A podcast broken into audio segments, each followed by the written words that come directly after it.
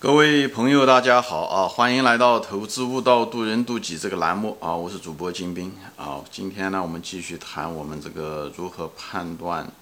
牛市的顶部吧，这个系列节目啊。嗯，前面的节目中谈到了啊，牛市不言顶啊，其实猜测牛市的最后的一个顶部是本身的我们个人的人性的贪婪。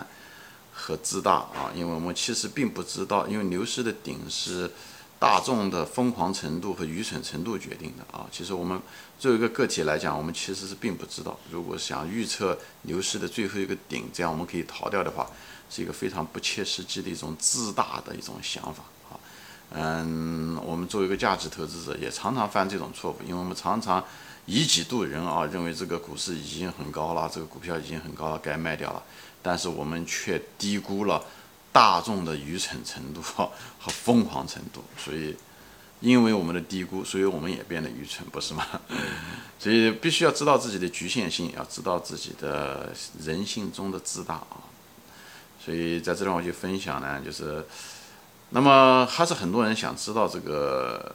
呃顶部到底怎么判断，那么这地方就谈一下子我对这个顶部判断的一些呃经验吧啊嗯。讲一些拐杖啊，这个拐杖，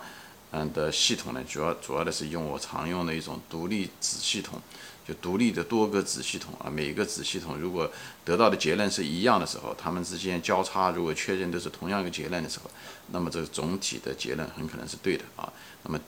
嗯，前面几年我就谈到了这个子系统呢，大家都用过啊，就是股市的情绪和大众媒体的那种乐观情绪，因为他们是。股市传销中的最后一棒，所以观察他们对于股市牛市中的最后一波的症状是很有借鉴的。无论在中国，在美国都是非常类似的经验啊。看普通的出租车司机啊，有没有赚钱啊？比如说像谈啊、卖菜大妈啊、理发师啊，包括我们现在的微信群啊等等，这都是为什么都一样？因为人性不变，人性几千年都不变。人性你不因为你是黑人、白人、黄人。你就不一样哈，因为我们的 DNA 都非常相似，我们的情绪结构、心理过程、心智模式很相似。这就是为什么股市虽然已经多少轮下来了，包包括美国的股市都一百多年，牛熊市转换也有那么十来次了啊。中国股市时间短一点，也有四五次。哎，大家都很相似在这方面，所以这个东西它是个比较不错的一个稳定的一个指标。为什么这个股市情绪这个指标很稳定？很可靠的原因，就是因为人性不变，好吧？所以我就大概就是总结一下子。那么像今天的这个主题呢，讲的是什么呢？就是谈一些技术上的一些工具，就是撇开人性的这些东西不谈啊，就是谈的是什么呢？就是谈的是从技术上嘛，就是从一个价值投资者的角度来看一些东西啊。那么一些工具，我前面说了，任何一个工具啊，它都有它的缺陷啊，任何一个工具它有它的好处，所以呢。呃，就所以每一个使用工具的时候，都不要盲目的使用工具啊，就像赠人买履一样的，不要过于相信那个工具本身，而要知道这工具背后的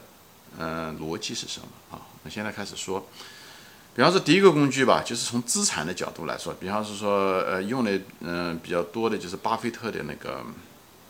他们叫巴菲特指标，就是巴菲特指标是什么呢？他就把市场上所有的市值啊，就是所有的公司市值加在一起，那个总体的市场的市值，除上呢这个国家的 GDP 啊，就国家的这个国民生产总值，以这个东西做一个指标，呃，根根据这历史上，这是个比较长期的一个指标，这呃还是挺不错的。这个一百多年美国的牛市，就是这个股市啊，它基本上这个指，它一旦超过了这个。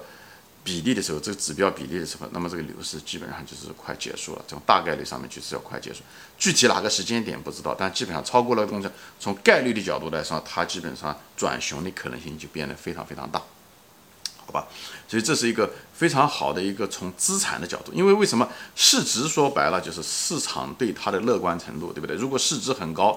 而一个国家的国民总生产总值呢，这个东西跟股市没有任何关系，它跟这个国家的现状有关系。它国家的生产总值就这么多，这是一个现实，对不对？那么市值总的市值这个东西呢，是人们给它的一个价格，给它的这个所有的股市的价格。所以呢，如果人们乐观的时候，那股的给的这个资产价格就高。这个只是说资产是成千嗯几千家公司的资产，对不对？那么如果资产如果这个比例这个呃高呢，就说明大家。对这个过于乐观，对股市过于乐观，说白了就是这个，你如果把这个总体的股市作为一家公司的时候，你就知道它的资产的价格过高，对不对？就如果是，呃，估值就是市值除上这个。嗯，GDP 的话，如果过高的话，那就说明这个分子太高。分子太高的意思就是我们给这个分子的价格太高，也就是整个给这个市场的价格够高。也就是说白了，就是这个市场作为一个资产来说，就像房地房地产一样，就是说这地方就说的就是股票作为一个资产来说已经高估了，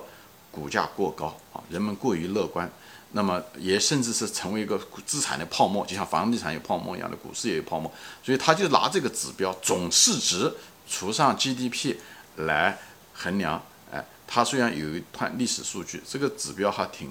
挺不错的。当然了，你用的嗯市值不一样，比方说那它除上的 GDP 它也不一样，所以大家有兴趣可以翻一下，这就是所谓的巴菲特指标。但遗憾的是，这个指标这个指标在美国判断的时候是非常不错的，只是在中国判断的时候呢不大适宜。为什么呢？因为中国的那些历史数据的时候是很多几十年前中国很多。股嗯，那个股票都没有上市，特别是大市值的股票都没有上市，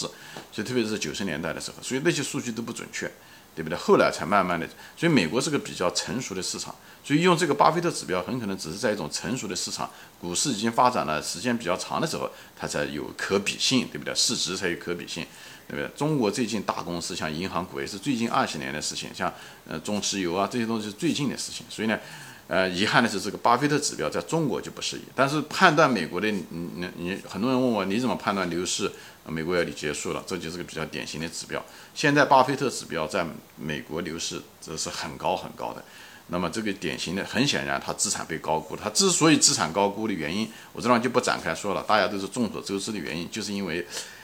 呃，次贷危机啊，就是美国呃实体经济不整以后，国家。那呃，以后又是疫情，所以国家发了大量的，就是美国政府发了大量的债，市场上面就是呃大量的货币吧，又很便宜的货币充斥了，就导致了水涨船高，造成了资产的价格过高，并不是因为资产优质它能赚钱，它它其实并不是赚钱啊，就是因为市场上的钱多了，就是有点像通货膨胀的味道，好吧？有公司还是那么多公司，所以这就造成了这个指标，巴菲特指标。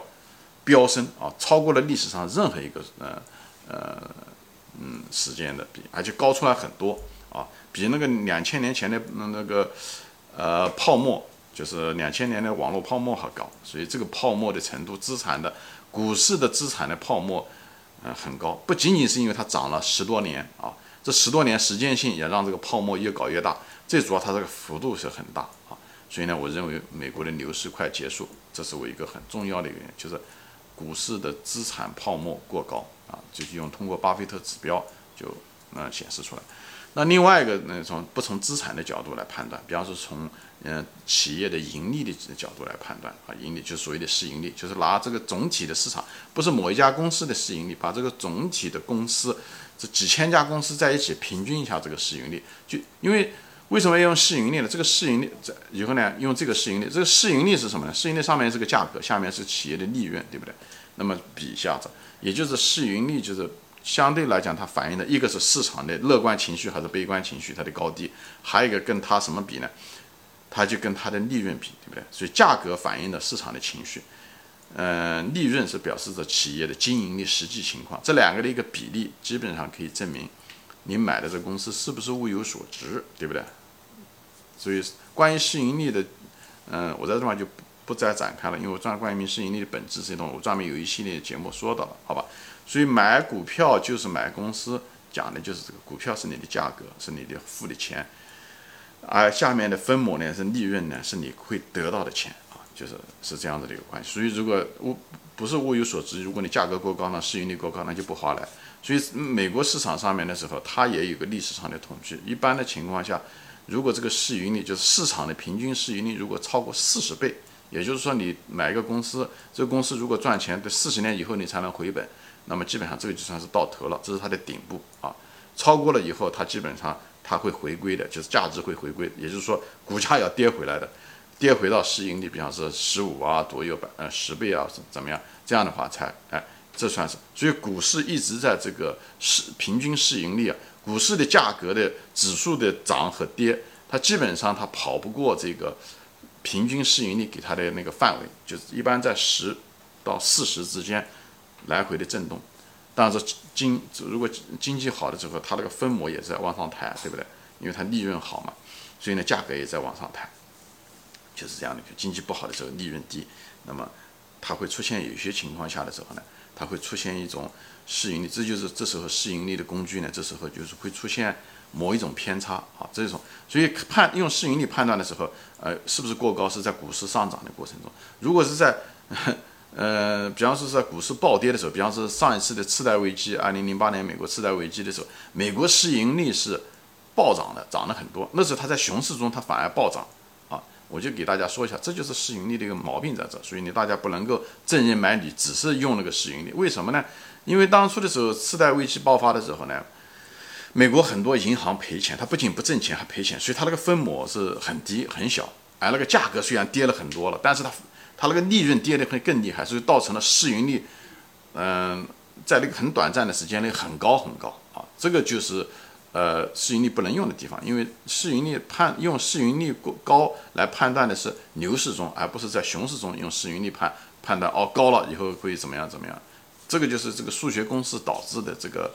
呃偏差，所以大家要对数学公式最后的本质要知道，它就是两个元素啊，利润和价格。但是你不能够老是拿那个比例来套，你要看这个利润为什么什么东西造成了个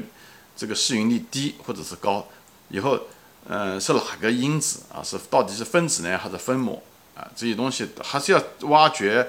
公式和数据背后的原因，好吧？所以这地方我就不不展开谈市盈率本身了，我就大概说一下。所以，呃，在牛市中的时候，另外一个拐杖就是除了那股市的。大众的情绪周期，以后用巴菲特的指标，从资产的角度、资产泡沫的角度来判断，还可以去用股市的平均市盈率，嗯，判断。所以这些东西都是属于一种技术，就是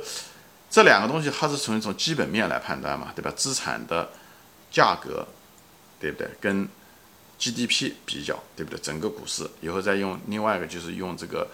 呃，市盈率用从企业经营的利润的角度来判断，是不是这个价格给的过高了？这个两个来判断，所以这个呃，可以从说是可以说是基本面的两个拐杖，好吧？前面第一个呢，算是呃股市情绪的拐杖，好吧？行，今天我就暂时说到这里啊。这三个东西呢，就是呃这三个拐杖呢，是是比较粗的拐杖。那么后面呢，我再谈一些比较细的拐杖，就是前面这几个是相对来讲，人的情绪的周期，也许对不对？股市的这个情绪爆，嗯，那个那很乐观，它很可能会撑一年都有可能，甚至两年啊都有可能。嗯，就包括这个巴菲特的指标，它市盈率虽然高了，不代表它明天就会跌，它也有，它很可能会撑个半年、一年都有可能啊。所以我认为它是一种相对来讲比较迟钝的拐杖，就有点像望远镜一样的，那望远镜能看到。这个东西啊，这个现象，但是，呃，下面的节目呢，我会谈到的是什么呢？就谈到用一些比较近一点的放大镜嘛，好吧？行，今天就说到这里啊，谢谢大家收看，我们下次再见，欢迎转发。